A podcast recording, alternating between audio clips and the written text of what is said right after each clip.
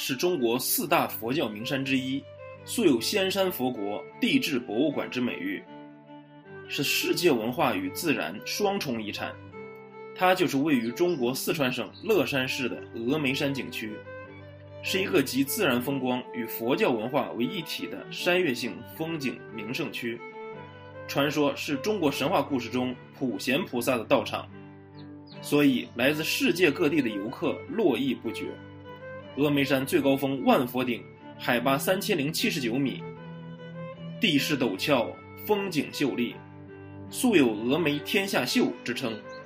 峨眉山以其独特的自然景观，吸引了无数游客不顾山高水远，只为一睹举世闻名的四大绝景：